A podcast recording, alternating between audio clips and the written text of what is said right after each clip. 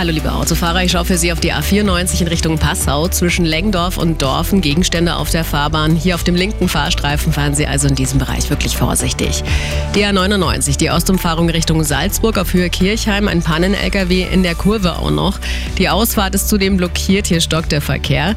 Dann schauen wir für Sie auf die Startstraße 2063 in Richtung München von Starnberg aus. Zwischen Stockdorf und Kreiling ein Unfall, deswegen hier eine Vollsperrung.